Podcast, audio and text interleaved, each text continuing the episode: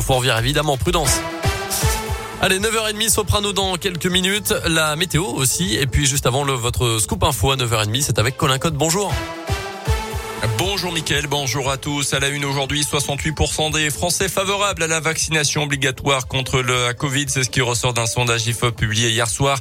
Sans aller jusque-là, pour l'instant, le ministre de la Santé, Olivier Véran, euh, devrait annoncer à la mi-journée des mesures plus restrictives face à la cinquième vague de l'épidémie.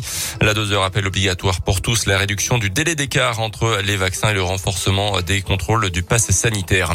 Un cinquième passeur présumé interpellé après le drame de Calais, au large de Calais hier soir. Au moins 27 migrants ont perdu la vie, morts noyés après le naufrage de leur embarcation alors qu'ils tentaient de rallier l'Angleterre. Le ministre de l'Intérieur s'est rendu à Calais hier soir. Une réunion interministérielle de crise se tient en ce moment à Matignon. Une enquête est en cours. La France ne laissera pas la Manche devenir un cimetière, a déclaré pour sa part Emmanuel Macron.